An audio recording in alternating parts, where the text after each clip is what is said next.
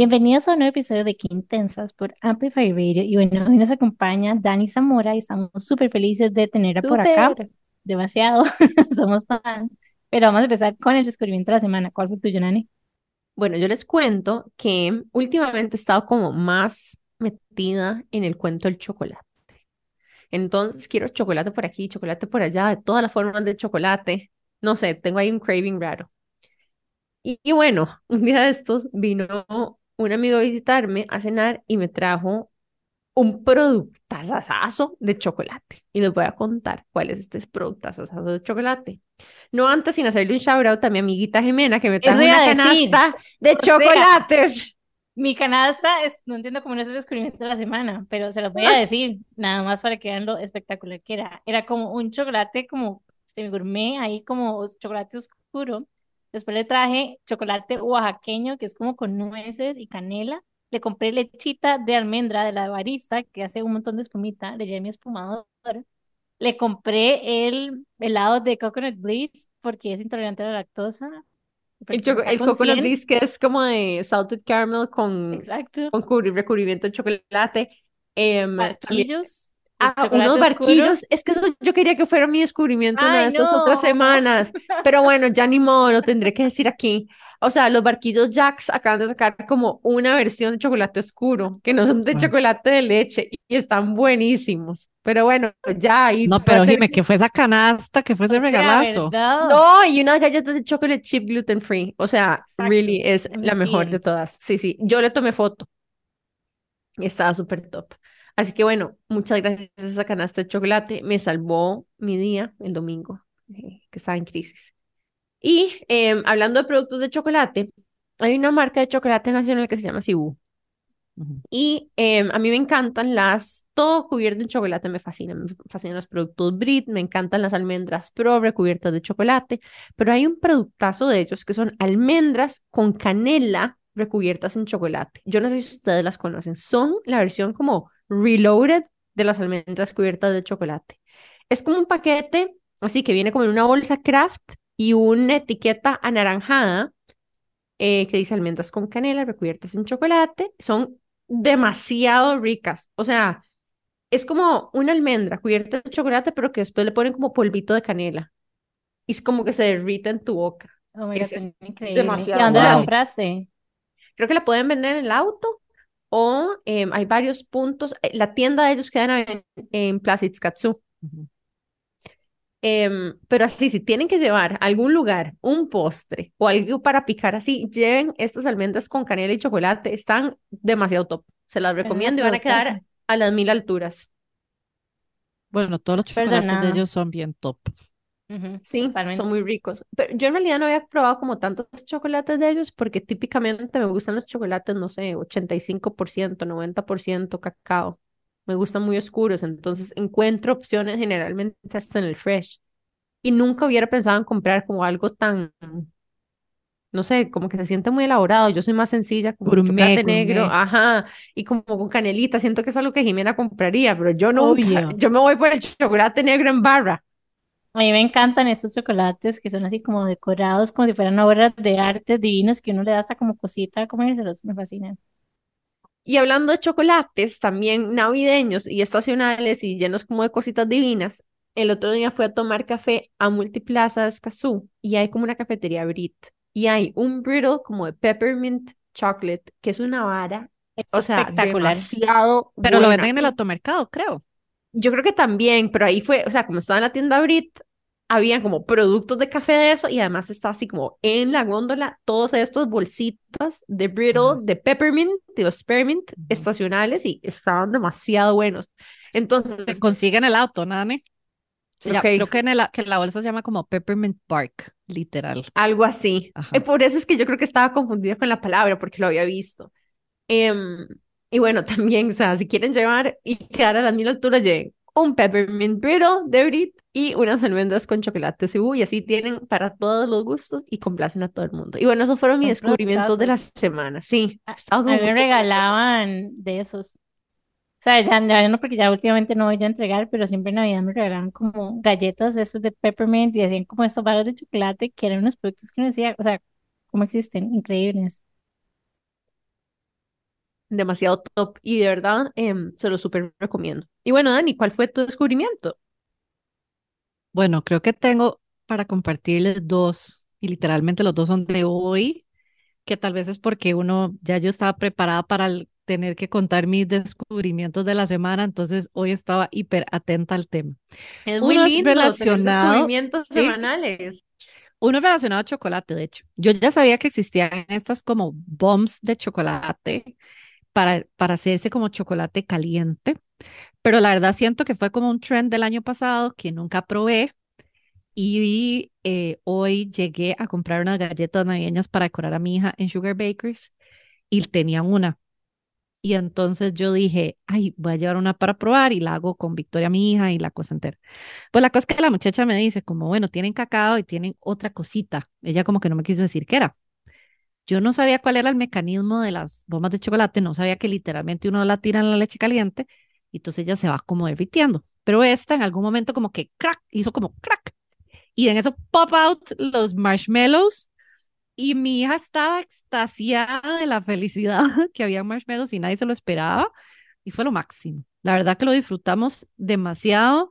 No necesitamos más de una para ella y para mí porque la verdad es que es demasiado chocolate, entonces uno le sigue echando leche y se sigue como, o sea, sigue habiendo un chocolate caliente súper rico. Obviamente no necesita azúcar ni nada por el estilo, ni ningún endulzante, pero para ella fue top en los marshmallows y para mí fue top entender la dinámica de las bombas esas de chocolate. Y mi otro descubrimiento Yo voy para a no... hacer un paréntesis acá, les voy a Ajá, un sad story. A mí me encanta como esas cosas que traen como magia en mi día a día, literalmente. Es como parte de mi mantra de vida, es como everyday magic. Entonces, hace como un par de meses andaba en Estados y en Target me compré como unas pumpkins divinas que eran chocolate bombs de chocolate blanco con marshmallows. Entonces yo las tenía guardadas, o sea, las tuve guardadas como un mes esperando que llegara el 31 de octubre para hacerme mi momento mágico. Yo no les puedo explicar la decepción. Vieran qué malo que estaba. O sea, primero que todo el sabor, ni siquiera se como que se reventó como se revienta normalmente, pero no, sí, fue una súper decepción en la vida, pero en general, como dice Dani, son increíbles y es como, no sé, como que siento que le dan demasiada más magia, nada más hacer como un chocolate caliente, como que vienen con formitas también. Entonces son como súper cute y para regalar y como estar con Eso te iba a amigos, decir, me parece como un súper regalo, como si uno tiene Total. sobrinos o algo así, regalarles uno de estos y que, no sé, esperen a Santa con un chocolate caliente o alguna cosa así. Ay, qué cute. demasiado No lindos. puedo. Voy a comprarlos. Ok, Sugar Bakers. Abrió en Avenida Escazú 1, ¿verdad? Ajá, ahí lo compré. Ok. Em, sí, eso es excelente regalo como de botita, como esas cositas de poner en la bota, excelente. Solo que Nane no es oscuro, ¿verdad? Lo menos chocolate oscuro que puede O haber. sea, dolorcito de panza, Y pero bueno, Fijo, vayan preparados. exacto. Lacta y previa. Y mi otro, y otro, mi otro descubrimiento de la semana fue nada más que hoy tuve como uno de esos momentos que le recuerdo a uno.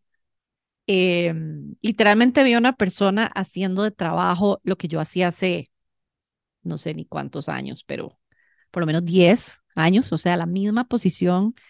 Em, y bueno, yo la vi a ella como tan jovencita, como que me puse como en los zapatos de ella y dije, Sara, yo en algún momento de mi vida y me siento tan, tan, nada, como que nunca celebramos las versiones antiguas de nosotros, ¿verdad? Veces estamos tan enfocados en seguir creciendo y seguir avanzando y qué es lo que viene y qué es lo que sigue, que tampoco vemos hacia atrás y verla hoy a ella ahí me hizo pensar en ver hacia atrás en lo que yo hacía hace 10 años y cómo me veía y lo que estaba aprendiendo.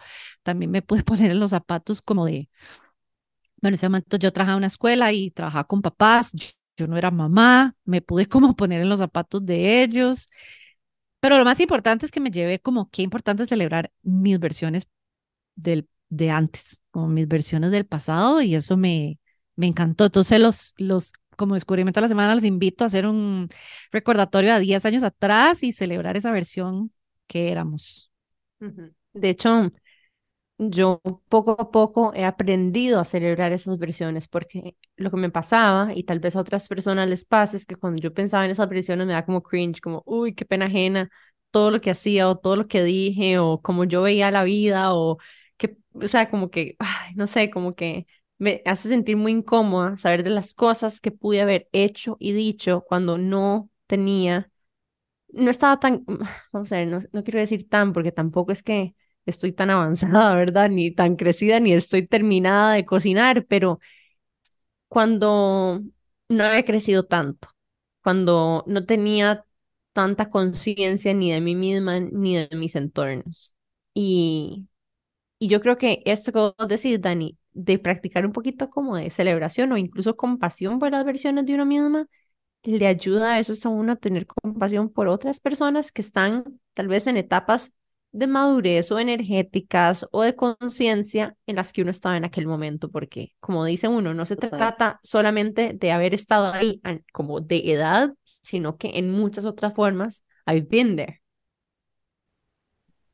Sí, totalmente. Y a veces nos damos demasiado duro y es como, viene como que celebrar como el crecimiento que hemos tenido, pero a veces cuesta como crear conciencia de, de ese crecimiento. Y aquí, de hecho, voy a tirar mi descubrimiento de la semana es que como que mi journey, digamos, como de autoconocimiento, con el que he un poco obsessed los últimos años, en realidad empezó por Instagram. Bueno, no sé si empezó por Instagram, tal vez como que varias cosas, pero uno de esos factores fue Instagram y una chica que se llama Holistic Psychologist, que se llama Nicole Perra, que era como, sacó como un libro y cuando yo lo escuchaba en Instagram, como que yo conectaba demasiado con las cosas que ella decía y como que muchas cosas de mi pasado empezaron como a tener y como que mucho sentido, entonces era como, ah, mira, cuando todo el mundo decía que yo andaba como en una nave espacial, tal vez era como que estaba disociada, digamos, de la realidad o por X o Y motivo. Entonces, como que un montón de cosas que empezaron como a tener sentido y descubrí que sacó un libro nuevo.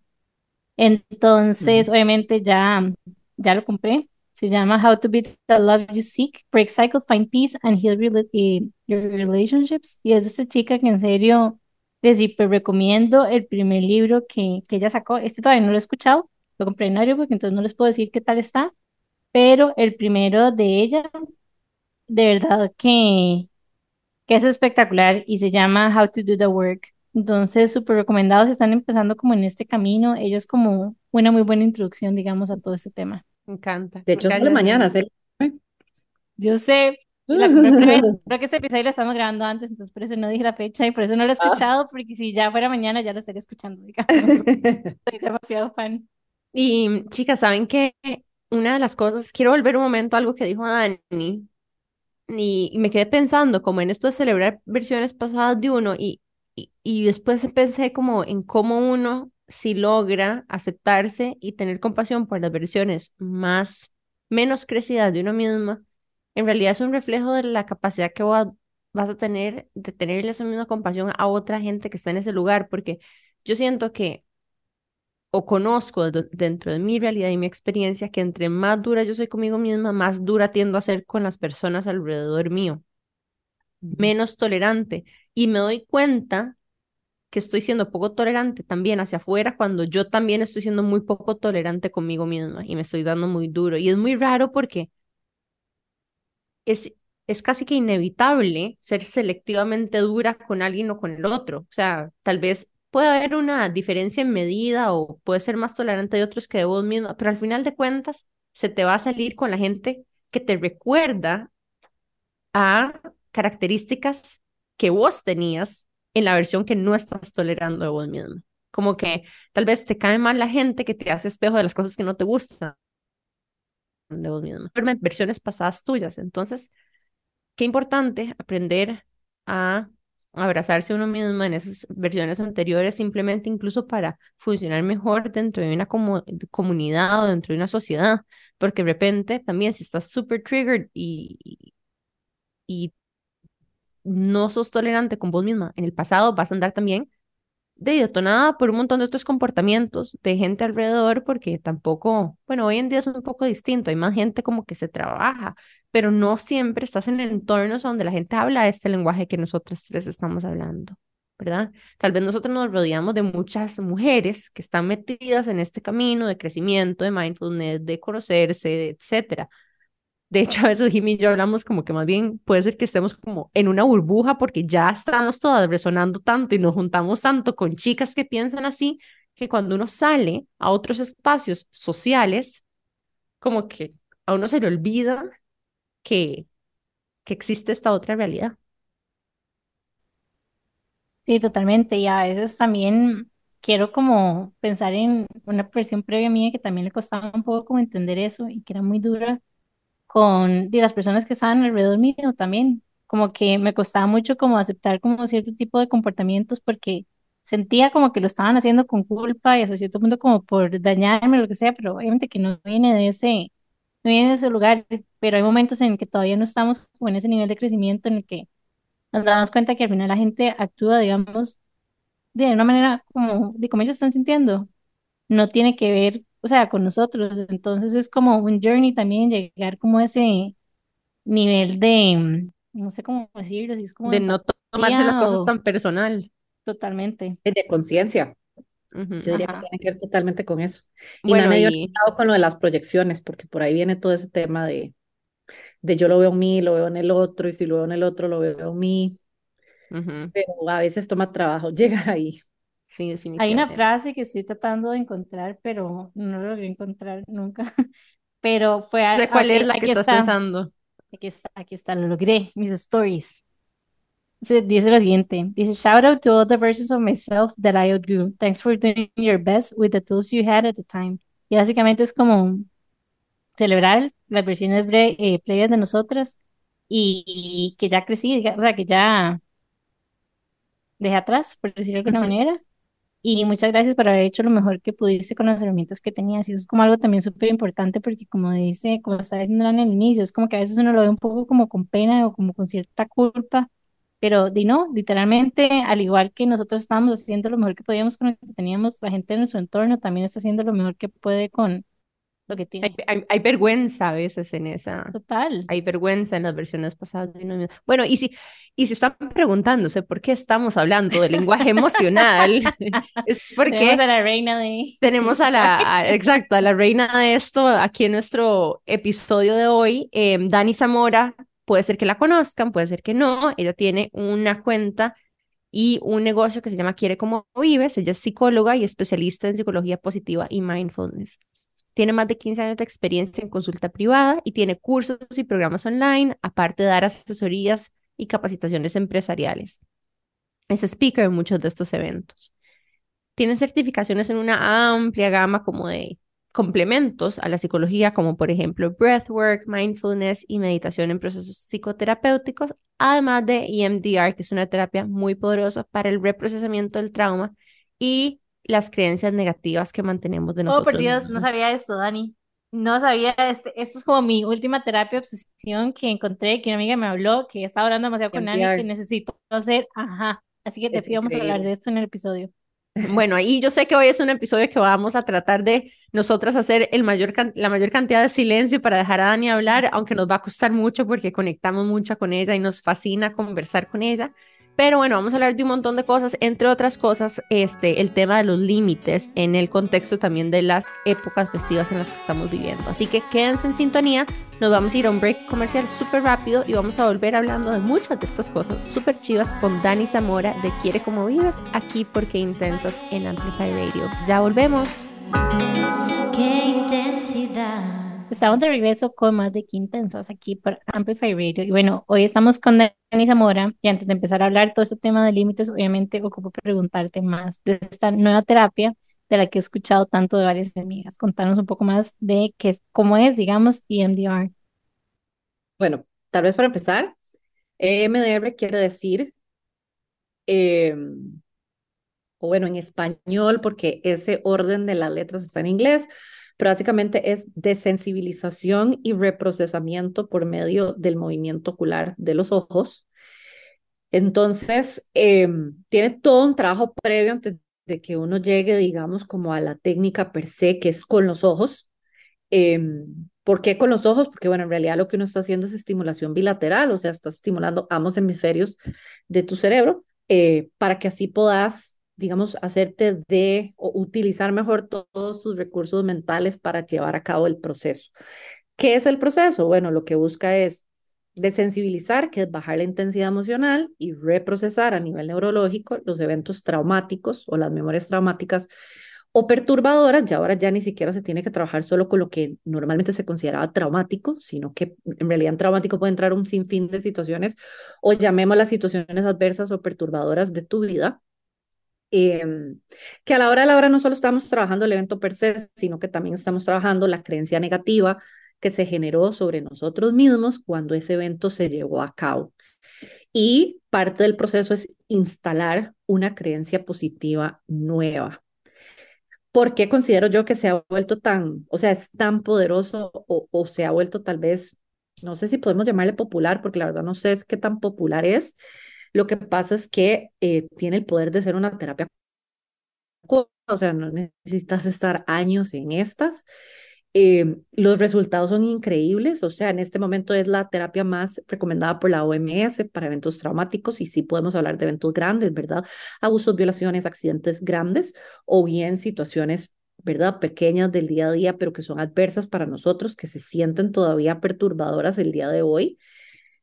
Eh, y lo que requerimos es armar una historia clínica, conocer sobre tus herramientas para regularte a nivel emocional, trabaja muchísimo sobre nuestra zona de tolerancia, pretende explicarle mucho al paciente o a la persona qué pasa, o sea, qué pasa cuando nos salimos de nuestra zona de tolerancia a nivel emocional y por qué queremos desensibilizar o bajarle la intensidad a un evento para que eso te deje de estar como desregulando a vos. Y sí, o sea, yo he visto en mi consultorio, ¿verdad? Personalmente, casos de personas con años de, en temas de abuso o situaciones con su familia o sus papás, eh, miedos a la muerte, a volar, a cosas así, realmente, o sea, realmente cambiar después de esta terapia. O sea, ya no sentir ni cerca lo mismo que sentían antes, ya no hay temor a volar, ya no hay temor a la muerte, em, sanar muchísimo a nivel de estas situaciones eh, tan grandes y pues por supuesto una de las cosas que para mí al final termina siendo como como que la gente no está tan enterada que llega por eso, pero a la hora de la hora terminas creando, eh, porque se puede instalar, igual se pueden trabajar cosas a futuro, creencias positivas sobre vos mismo. Entonces te terminas llevando también un regalo muy grande de, tuyo, para vos, ¿verdad? Que tal vez no esperabas, tal vez solo esperabas disminuir el dolor el sufrimiento y a la hora de la hora no solo te vas con eso, sino que también te vas sintiéndote eh, cargada de herramientas y de amor, de aceptación, de compasión y de muchas otras cosas tan necesarias hoy día. Entonces, eso, eso, así, muy resumido. Estoy obsessed. O sea, explíquenme cómo uno va a querer hacer esto después de escuchar esta explicación.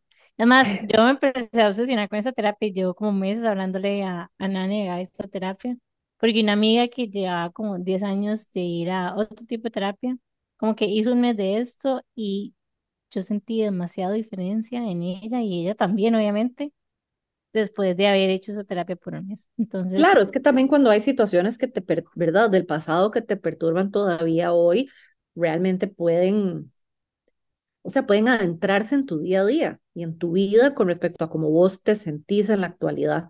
Entonces, por supuesto que si vos tenés la capacidad de trabajar estas cosas y sanarlas. Eh, y otra cosa que no dije, que es lo más mágico de todo, es que sos vos, yo solo soy una guía. Aquí no hay interpretación, no hay, digamos, no es la psicóloga diciendo, o sea, el proceso es tuyo. Uno monta la historia clínica, o sea, hace todos los pasos previos, pero a la hora de la hora, una vez que vos estás en el reprocesamiento, en la parte de sensibilizar, haciendo de los ojos, es un proceso muy tuyo. Entonces, la que llega a los grandes, como wow moments, sos vos. Entonces, pucha, es tan, para mí eso es como una de las cosas que más empodera y que hace que la gente lo sienta tan diferente, que no es una persona eh, interpretando por voz, ni, ¿verdad? Ni, ni planteándote hipótesis para que vos digas, bueno, será o no será. O sea, literalmente el proceso, estás acompañadísima, pero el proceso está como en tus manos. Qué lindo. Gracias, Dani, por esa súper explicación. Y bueno, tocaste un par de temas que tal vez están tangencialmente relacionados al tema central que queremos tocar hoy y son estas creencias que uno tiene acerca de uno mismo, creencias que tiene acerca del otro, creencias que queremos imponer sobre otras personas, ¿verdad? De lo que es correcto o incorrecto según normas, estándares o incluso tal vez valores y hábitos de crianza que por muchos años arrastramos o tomamos prestados, e integramos en nosotros mismos, pero llegan momentos de la adultez o más adelante en la vida donde uno se da cuenta que tal vez no quiere hacer las cosas de cierta forma, empieza a marching to the beat of your own drum, ¿verdad? Como que hacer su propio camino por la vida y de repente te encontrás con pues comentarios externos em, y opiniones con respecto a cómo liderar la vida. Y en esta conversación que estábamos teniendo en estas últimas semanas, dijimos, bueno, qué curioso que también en esta época del año se presta muchísimo para que otras personas opinen acerca de tu vida, en especial en las reuniones sociales, familiares, de trabajo, etcétera. Entonces, bueno, más bien te quiero pasar la palabra, Dani, porque sé que también has estado trabajando en, en pues justamente un curso para tocar este tema, porque claramente está como en el aire. Sí, y ese tema es específicamente los límites. Eh, pero empezando desde donde vos lo estás abordando, Nani, creo que, vamos a ver, cuando nosotros hablamos de límites, no podemos hablar como solo del límite, ¿verdad? No podemos pensar solo como en ese momento final, cuando yo ya le dije a la otra persona lo que siento y lo que necesito, ¿verdad? Que ya, ya donde yo digo la palabra necesito, ya inclusive podemos partir de que hay un gran trabajo que la gente, que mucha gente no ha hecho, que es preguntarse qué es lo que yo necesito, ¿verdad? En diferentes momentos de nuestra vida. Eh, pero bueno, poner límites no es solo llegar a ese punto final, al final es un gran trabajo que hacemos a nivel emocional, es un gran trabajo que hacemos a nivel de mentalidad y de creencias, es un gran trabajo que hacemos a nivel de comunicación, ¿verdad? Es un gran trabajo que hacemos hasta como de ir hacia adentro y realmente conectar con qué es lo que se me mueve a mí cuando yo pienso en poner un límite. Em, ¿Qué es lo que la mayoría de la gente reporta? Sentir culpa, ¿verdad? Sentir que poner un límite trae problemas con el otro, que poner un límite, eh, en realidad la mayoría de nosotros también venimos de un concepto de límite que venía mucho del mundo de los niños, que tenía que ver más con disciplina. Eso ha cambiado mucho hoy día también cómo se ven los límites con los niños, pero hace mucho tiempo era disciplina, ¿verdad? Era que tus papás te dijeran que sea así, que no sea así, punto, usted no lo cuestiona, usted solo lo hace así. Em, y ahora, para hablarlo más en general, ¿qué es lo que buscan los límites? Al final, generar relaciones más sanas con otras personas. A mí me gusta verlos como acuerdos, ¿verdad? Yo hago acuerdos que a veces hay acuerdos que son muy explícitos, o sea, los has conversado con la otra parte. Pasa que a veces hay acuerdos que como que los dos sabemos que existen, pero no necesariamente hablamos de ellos. Y ya, bueno, hay espacios donde funcionan, hay otros espacios donde no funcionan, precisamente porque no hay una comunicación clara de ellos. A mí me gusta verlo como puentes, o sea, en realidad genera muchos caminos no solo para la relación, sino para las oportunidades que hay detrás de cada situación, de cada proyecto, de cada eh, sociedad que yo tengo con otra persona, em, proyecto, lo que quieras. Lo que pasa es que por muchos años eso no se ha visto así. Ahora se está hablando muchísimo de límites porque se está volviendo sumamente importante que las personas sí empiecen a, a, observar sus emociones, sí empiecen a ver todas esas creencias que vos estás hablando, Nane, de cómo todavía hay mucha gente, parto a lo que estábamos hablando al inicio, ¿verdad? Que no ha tomado esa conciencia de decir, bueno, esta es mi creencia, más no necesariamente es la creencia del otro, esta es mi visión de mundo, no necesariamente es la del otro, sino que también partimos como de imponer mi visión del mundo sobre el otro.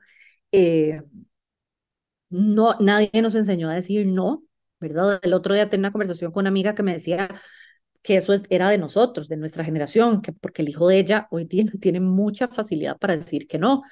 Y si yo lo pienso, mi hija Victoria, que tiene cuatro años, bueno, casi cuatro años, también tiene una gran facilidad para decir que no.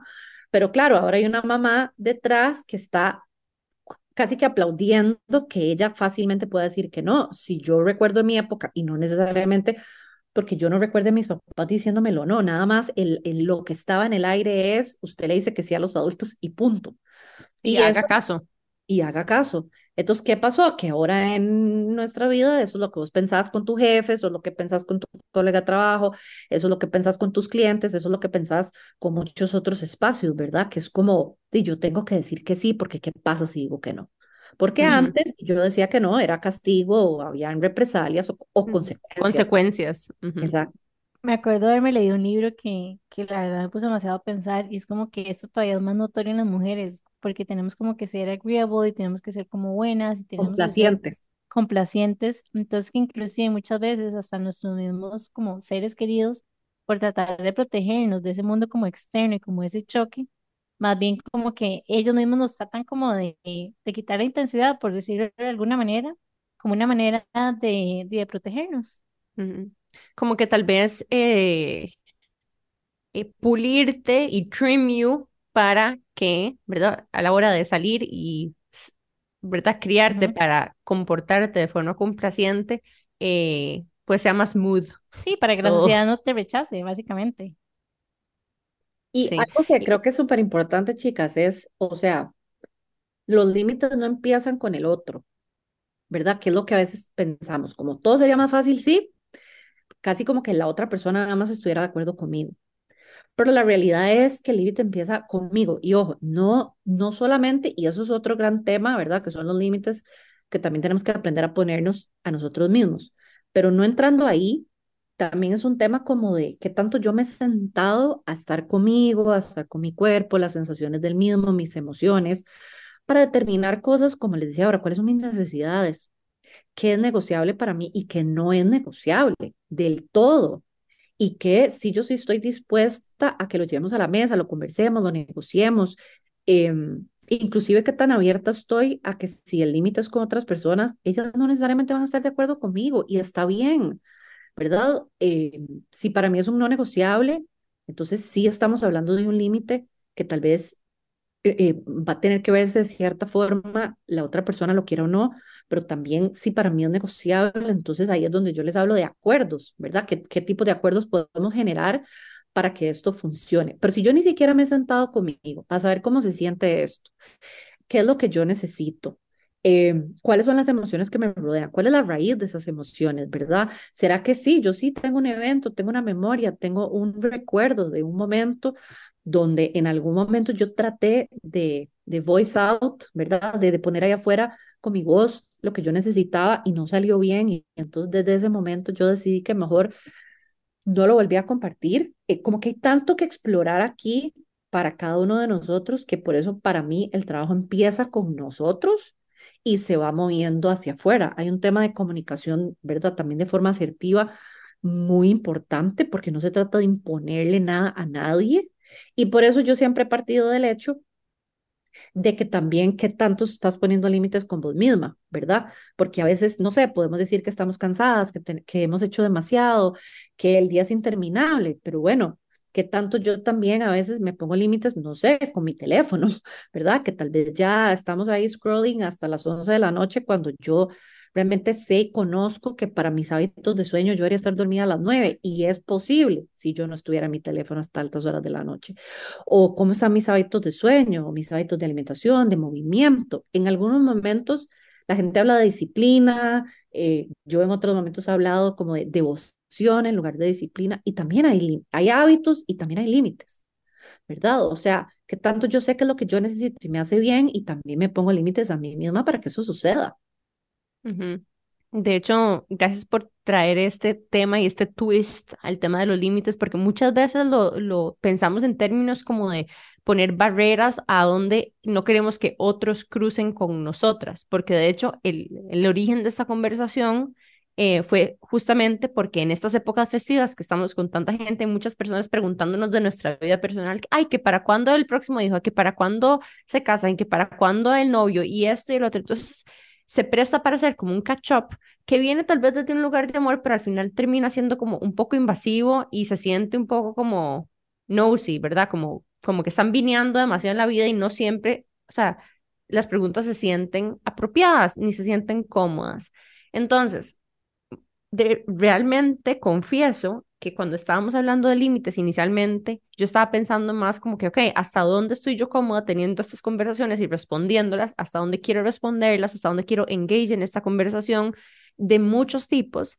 Em, y no estaba pensando más en como, bueno, ¿qué puedo hacer yo al respecto? Cuando estabas hablando incluso me pregunté, ¿verdad? O sea, un hard limit, un límite donde una necesidad y, y muy, muy rígido puede incluso terminar en que yo digo, bueno, me remuevo de este entorno, simplemente como que si esto pasa, prefiero no estar y me voy a ir o voy a ir solamente dos horas a este almuerzo navideño para no llegar a la etapa donde todo el mundo tal vez se toma más de un tres copas de vino y van a empezar a hacer, ¿me entiendes? Como que uno sabe que hay como etapas en la noche o etapas en los eventos sociales a donde puede llegar a esto y, y, y uno puede tomar la, la decisión y uno puede elegir, ay, mira, no, voy a hablar con aquella persona. O como, ay, qué pereza este tema, ¿por qué no me contás mejor de tal cosa? ¿Verdad? Hay como formas bonitas también de poner límites que no se sientan como hard limits.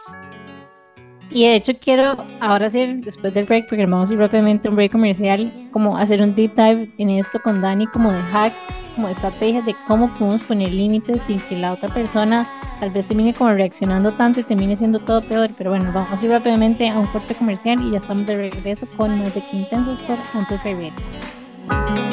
Qué intensidad. Estamos de regreso con más de Qué Intensas por Amplify Radio, en un episodio súper lindo en el que Dani nos está contando cómo podemos poner límites en estas ocasiones especiales donde a veces las conversaciones se pueden convertir un poco más invasivas tal vez de lo que nos gustaría.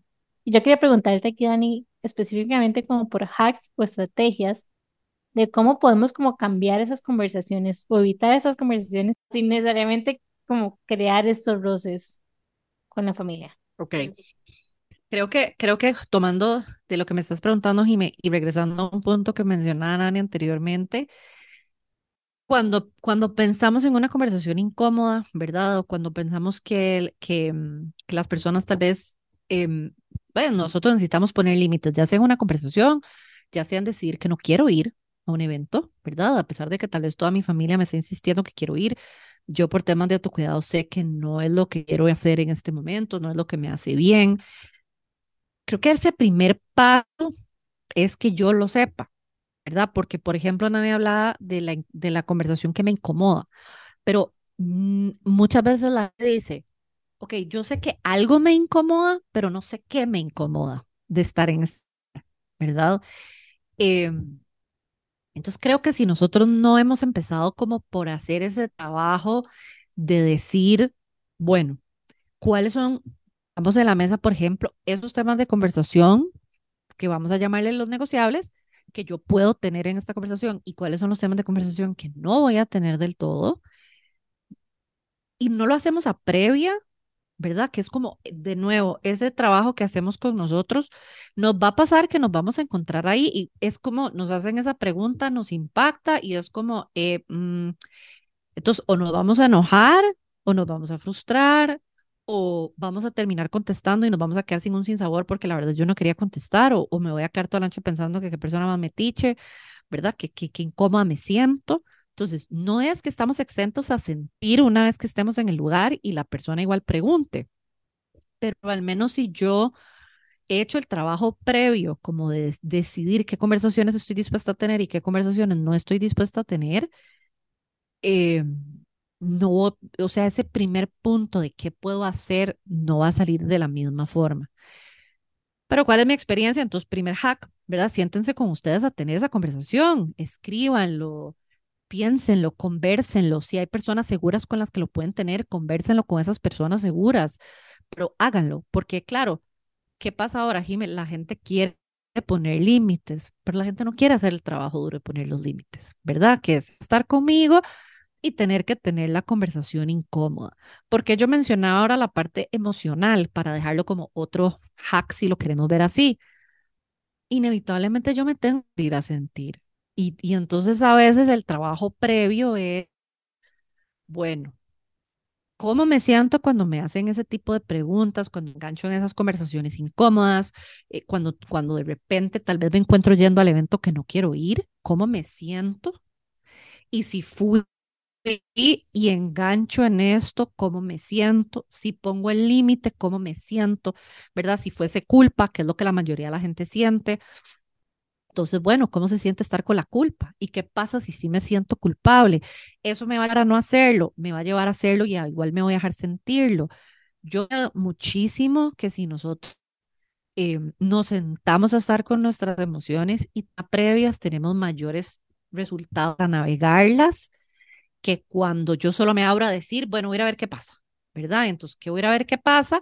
Al final me termino yendo en la noche y no me siento como yo me quiero sentir. Eh, entonces, bueno. Inclusive escuchándote como que pienso en una estrategia y es como, ¿cuál es el worst case scenario que me puede pasar en esta cena? ¿Qué me pueden preguntar? Y a partir de ahí, como que empezar a hacernos esas preguntas y empezar a, como decís vos, como ver cuáles son las historias que me estoy contando, cómo me estoy sintiendo, y este sentimiento viene de tal necesidad, etcétera, etcétera. Y cuando empezamos como a mapear, identificar y hacer como este ejercicio de autoconocimiento, como que cuando vuelven a surgir estos temas, tal vez ya no se sienten tan pesados porque ya hemos empezado como a procesarlo y a desmarañar un poco. Y aunque sí, efectivamente hay temas que son, que son muy sensibles para, y para todos, como que esto lo hace un poquito más navegable. Entonces me encanta esa como una de las estrategias que propones. De hecho, Jimé, casi que me, o sea, literal, me leíste la mente. Hay una estrategia en sí que se llama peor escenario, mejor escenario, el más probable. ¿Verdad? Entonces, ¿cuál es el peor escenario posible que podría pasar y qué haría yo? ¿Verdad? Se podría hacer una estrategia Em, que inclusive yo les sugiero, o sea, si es algo que si, si trabajan con un profesional en salud, pueden llevarle esos escenarios a su profesional de salud, o si tienen una persona de confianza o de apoyo con el que tal vez pueden tener estas conversaciones. Entonces, bueno, en el peor caso, ¿verdad? ¿Qué, ¿Cuáles podrían ser mis alternativas? En el mejor caso posible, ¿verdad? ¿Qué podría pasar y qué me gustaría hacer a mí? ¿Y qué es lo más probable? Que vamos a ver, no siempre nos podemos adelantar al, al caso más probable, pero la mayoría de nosotros sabe cuál es esta persona que nos va a preguntar por eso que no queremos que nos pregunten. La mayoría de nosotros sabe por dónde más o menos podría irse la conversación, eh, qué es lo que la gente podría querer saber de mí en este momento y vuelvo a lo mismo. Y entonces en el escenario más, ya teniéndolo enfrente, yo tengo que tomar la decisión de que estoy dispuesta a conversar y que no estoy dispuesta a conversar. Y bueno, ahí, Jime, ya pasaríamos a, ¿verdad? Una vez que tenemos los escenarios, tal vez ya pasaríamos a, bueno, yo insisto y, tal vez voy a sonar demasiado necia con esto, pero una vez que tengo escenarios, entonces también puedo decir, bueno, qué emociones creo que puedo sentir o cuáles siento en este momento. A veces solo con el ejercicio enfrente ya yo experimento las emociones, ¿verdad? ¿Qué siento en este momento? ¿Qué puedo hacer? ¿Será que me hacen falta recursos en este momento para navegar esto? ¿O no? Yo cuento con todos esos recursos para navegarlo. Em, y una vez así, bueno, ¿cómo es que quisiera manejarlo? ¿Cómo es que quisiera, eh, qué quisiera hacer? ¿Verdad? ¿Qué le quiero decir a esa persona? Eh, ¿Cuál querría yo que fuera como mi, ¿verdad? La parte de comunicación, que es a la que la gente más le teme, porque al final es ya yo viéndome con esta persona, teniendo que decirle, o no te voy a contestar tu pregunta, o haciendo una cara, o lo que sea. ¿Qué pasa? Que claro, yo, yo lo entiendo perfectamente porque he estado ahí. A veces nuestras emociones también son inciertas, ¿verdad? Yo me puedo anticipar todo lo que yo quiera, que a veces me voy a topar con una emoción que no me esperaba en ese momento y por eso yo creo tanto en aliarnos con nuestras emociones, porque mucho de lo que creo que pasa muchas veces es, llega la emoción difícil y, entiendo perfectamente que hay temas que son muy difíciles y muy retadores para muchos de nosotros, pero me asusto mi, mi emoción, ¿verdad? Me asusto que viene el llanto, eh, yo no me quería enojar, yo no me quería sentir así. Y bueno, desde por lo menos la perspectiva que yo, que vi, que mía y que he visto con, con mis clientas y con mis pacientes es, ¿y qué pasa si yo, o sea, ¿qué pasa si lloro? ¿Verdad? ¿Y qué pasa si me enojo? ¿Y qué pasa si, claro, todo está en cómo lo navego y en cómo me va? Em, pero bueno, muchas veces parte como de poner ese límite no es solo cómo lo voy a comunicar ni qué es un límite, porque podríamos nosotras chicas hablar aquí que es un límite muy rígido, que es un límite muy flexible, cuál es ese punto medio. Em, podríamos hablar de recomendaciones de cómo comunicarlo, Y a la hora de la hora, a mí me gusta regresar y todo eso es importante y yo sé que la gente lo anda buscando mucho cuando se habla de este tema, pero al final yo siempre regreso como a qué es lo que va a generar en mí, ¿verdad? O sea, cuál es la emoción y cómo voy a trabajar yo esa emoción, porque es al final a lo que la gente más miedo le tiene. Por ejemplo, tengo una clienta que el otro día contó que en una actividad familiar te lloró como una hora y, todo, y la gente como que más bien al final no le preguntó tanto porque ustedes van a llevar la sorpresa que cuando hay emociones de por medio, la gente realmente no nos pregunta tanto porque todo el mundo se incomoda con las emociones, más bien todo el mundo es como, híjole, ¿verdad? Mejor ni le hablo, mejor ni le digo nada. Pero bueno, ella sacó, sacó, sacó, sacó y ella después me dijo como, o sea, Dani, fue como el mejor límite que puede poner, que fue, hey, soy humana y soy emocional y siento. Y bienvenidos todos a conocer esta nueva versión de mí que es sensible y, y va a llorar en las fiestas, ¿verdad? Eh, De hecho, escuchándote Entonces, como bueno. que pienso en estos memes también, que es como cuando te pregunten cosas como, diga realmente cómo se siente, hágalos sentir incómodos para que nunca más te vuelvan a preguntar nada. Y me parece como demasiado válido porque como decís, en serio la gente no le gusta hablar de emociones porque se siente incómodo aunque no sean las, las emociones de uno, digamos. y, y, y Jimmy, a veces duele. O sea, hay gente que realmente a veces no piensa en tus emociones y lo que te dice Totalmente. duele. Y te duele al punto que te quieres ir, ¿verdad? Del lugar en el que estás. Y tal vez yo lo que invitaría a las personas a que sepan es que también está bien si lo que yo necesito hacer en ese momento es irme, ¿verdad? Es retirarme de ese lugar. Porque realmente, ¿qué hace, qué me hace pensar que me tengo que quedar ahí? Eh, yo tal vez lo que les voy a dejar que, que me parece muy efectivo para, para estas épocas es dejemos de estar esperando que los demás hagan por nosotros lo que nosotros queremos hacer por nosotros. Es decir, a veces estamos esperando que el tío no me haga el comentario y cuando me lo hace me enojo y entonces conversamos con toda la familia de que qué barbaridad el tío y que por qué me hizo ese comentario y que y, y estoy completamente con ustedes, ¿verdad? Probablemente sí fue inapropiado y esa persona no lo debió haber hecho. Pero bueno, como no es, nosotros no podemos trabajar con las demás personas, solo podemos trabajar con nosotros mismos, entonces, ok, como hablabas ahora vos, Jimé, si yo me anticipo a ese peor escenario o a ese escenario más probable, donde el tío me puede hacer ese comentario, ¿qué es lo que yo necesito? O sea, hagan por ustedes lo que ustedes necesitan. Yo necesito irme, me voy. Yo necesito irme a meter al baño y al cua- cuarto a llorar, lo hago. Yo necesito contestarle algo, o sea, necesito decirle que esa pregunta es inapropiada y que por favor no me la haga más. También existe como una posibilidad, que tal vez necesito prepararme para ese momento, analizando bien mis creencias, qué es lo que hay detrás de mí para decir eso, mis emociones. Sí, es una gran posibilidad que haya que hacer eso. Eh, pero como que lo que quiero es que se lleven el permiso de que eso se puede hacer. Me gusta mucho que estés diciendo eso, Dani, porque aquí confieso en que yo más soy más como del temperamento de, bueno, ¿cómo, cómo puedo reaccionar? Entonces empiezo a hacer, bueno, y una es cambiar de tema, ¿verdad? Como que nada más cambiar de tema, como que, hey, ¿cómo te digo con esa otra cosa? O sea, diverge totalmente. Otra es contestar con humor, porque muchos límites también se pueden poner de forma suave con humor, si uno sabe hacerlo, ¿verdad? Em, en especial cuando son como críticas o Totalmente. observaciones acerca de decisiones o momentos en la vida en la que uno está como que, ay, sí, qué vacilón, ¿verdad? Y como que desarmados a la persona un poco, nada más como siendo un poco uno como algodón, ¿verdad? Porque en especial menciono como estas otras dos formas de em, dispersar la atención de lo que sea que está pasando por dos razones. Número uno, yo soy la hija y la nieta mayor en las dos familias, entonces típicamente hay como mucha,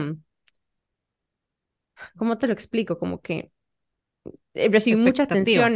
Eh, sí, y como que al final de cuentas como que eh, hay mucha gente como pendiente de que yo también esté bien porque se acostumbraron a eso, porque por mucho tiempo, ¿verdad? Yo fui la más grande, la mayor, etcétera.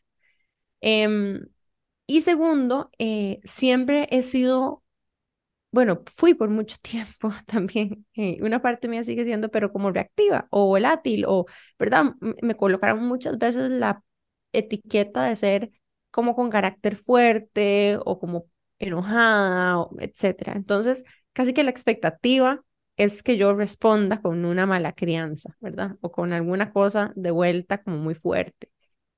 Y muchas veces eso se convierte como en una chispa que más bien te mete en un patrón de comportamiento, en un ciclo típico de la dinámica familiar, ¿verdad? Es como que la chispa, el, el pistón que ocupa para que toda la rueda empiece a girar. Entonces, yo detono a tal, tal detono a tal, y entonces ahí sigue uno jugando esta misma dinámica y este mismo juego de la familia todo el tiempo. Y, y a veces uno también, a través de saber poner estos límites sin serlo explícitamente, termina siendo mucho más eficiente que poniendo un límite de forma tan fuerte y explícita, porque a veces yo lo veo como la trampa, ¿verdad? Como que te ponen la trampa para que, o el bait para que vos mordas y contestes algo súper fuerte y después que la etiqueta sea, ay, es que, ¿verdad? Ella siempre tan, tan intensa y tan brava y tan no sé qué. Y entonces al final, uno tratando de poner los límites termina cayendo en el cliché o en la, ¿verdad? En cómo te, como en la, en el prejuicio de la etiqueta sobre uno y eso me hace sentirme a veces peor.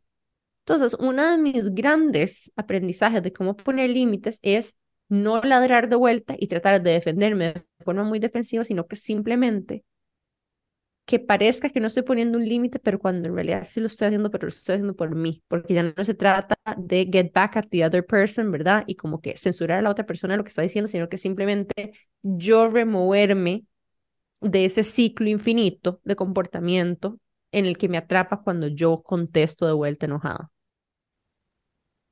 Quiero compartir también como otro hack que, que yo aplico y es como, uno sabe como quiénes son esas personas seguras, tal vez de alguna manera, y es como que cuando estás como en estos espacios, siempre es lindo también como acompañarte de esas personas y hasta cierto punto como evitar las personas que vos sabes que, que te pueden detonar. Entonces no es como que necesariamente evitar siempre y estas, ese tipo de situaciones, porque también hay aprendizajes ahí, pero como dice Dani, es como puedes darte como ese chance de nada más removerte si en ese momento lo necesitas.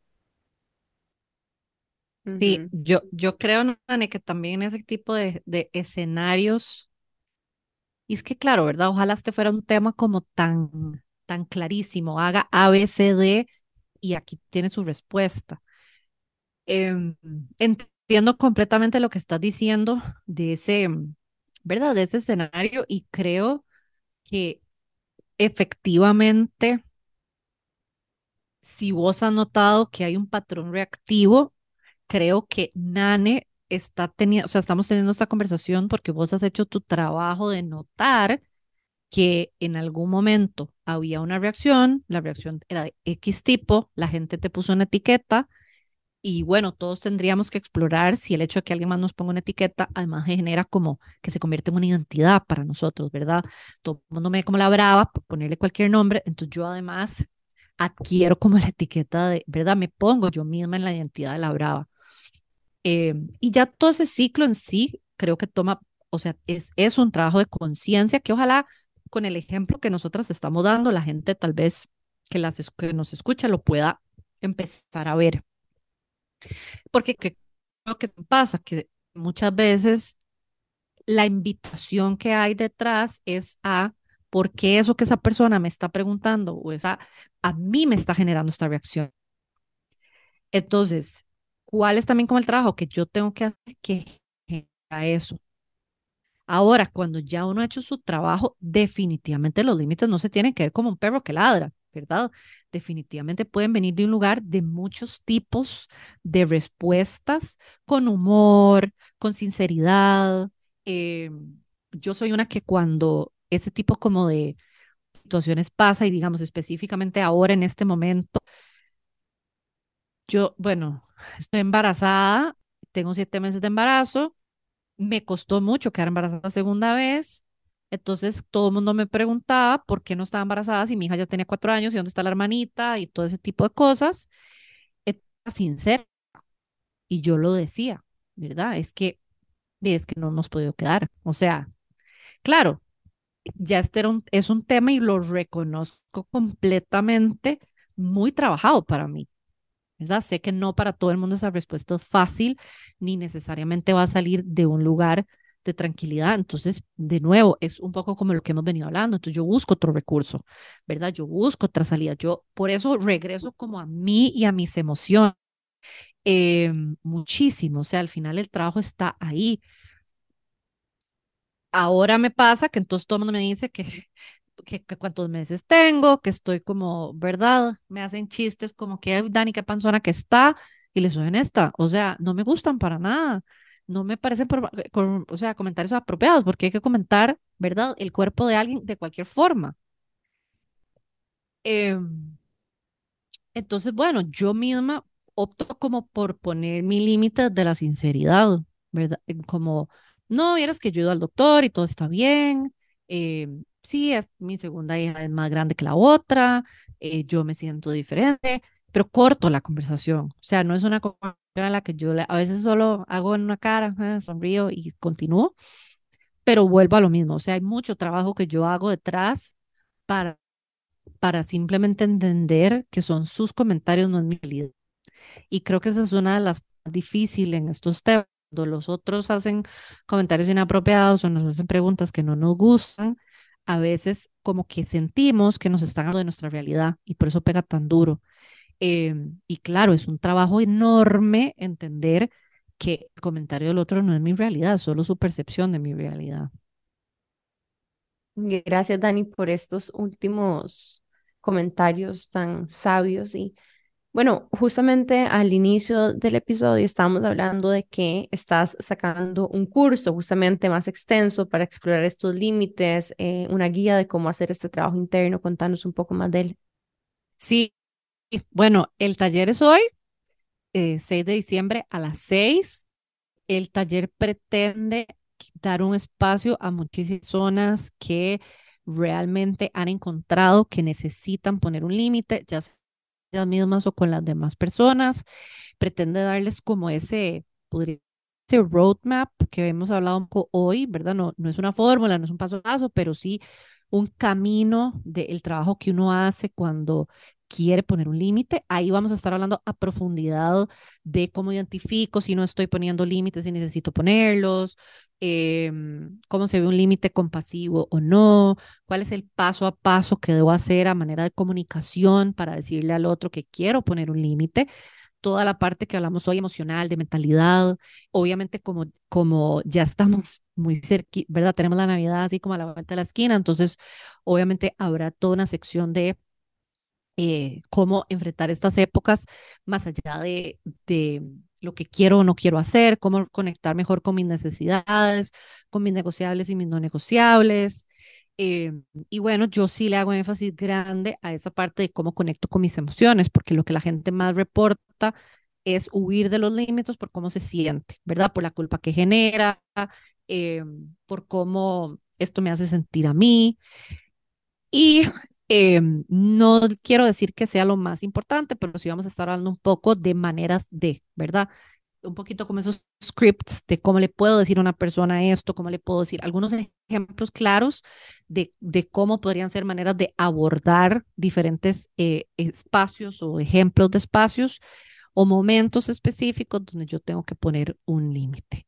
Eh, entonces sí, ojalá que nos puedan, ¿verdad? Que si, que si este es un tema que, que a ustedes los mueve, que nos acompañen. De igual manera, pues si no pueden estar en vivo, pueden, o sea, ser parte del taller y les va a llegar la grabación, o bien, pues comprar la grabación para que aprovechen y lo vean. Realmente creo muchísimo que no es solo por la época navideña, o sea, que rico empezar el año teniendo herramientas para poder poner eh, límites y específicamente conectar con mis necesidades, lo que para mí es importante, lo que es negociable y lo que no es negociable, que considero que puede determinar muchísimo de las decisiones que tomemos para el otro año.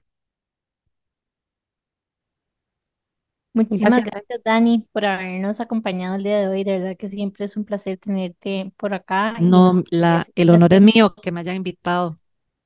Si fuera por nosotros, haríamos como mil episodios con vos. Pero bueno, somos fans de Dani, así que en serio, demasiadas gracias por el tiempo. Estoy segura que el curso va a ser un éxito. Darle las gracias también a todas las personas que nos escucharon el día de hoy. Realmente esperamos que este episodio les ayude a navegar esas situaciones o conversaciones difíciles que se acercan. Y nada, en serio, verdad, gracias por apoyarnos, invitarles a seguirnos en Qué Intensas Podcast, seguir a Amplify como Amplify Radio FM y escucharnos todos los miércoles a las 7 y media por Amplify Radio. Chao. Chao. Gracias.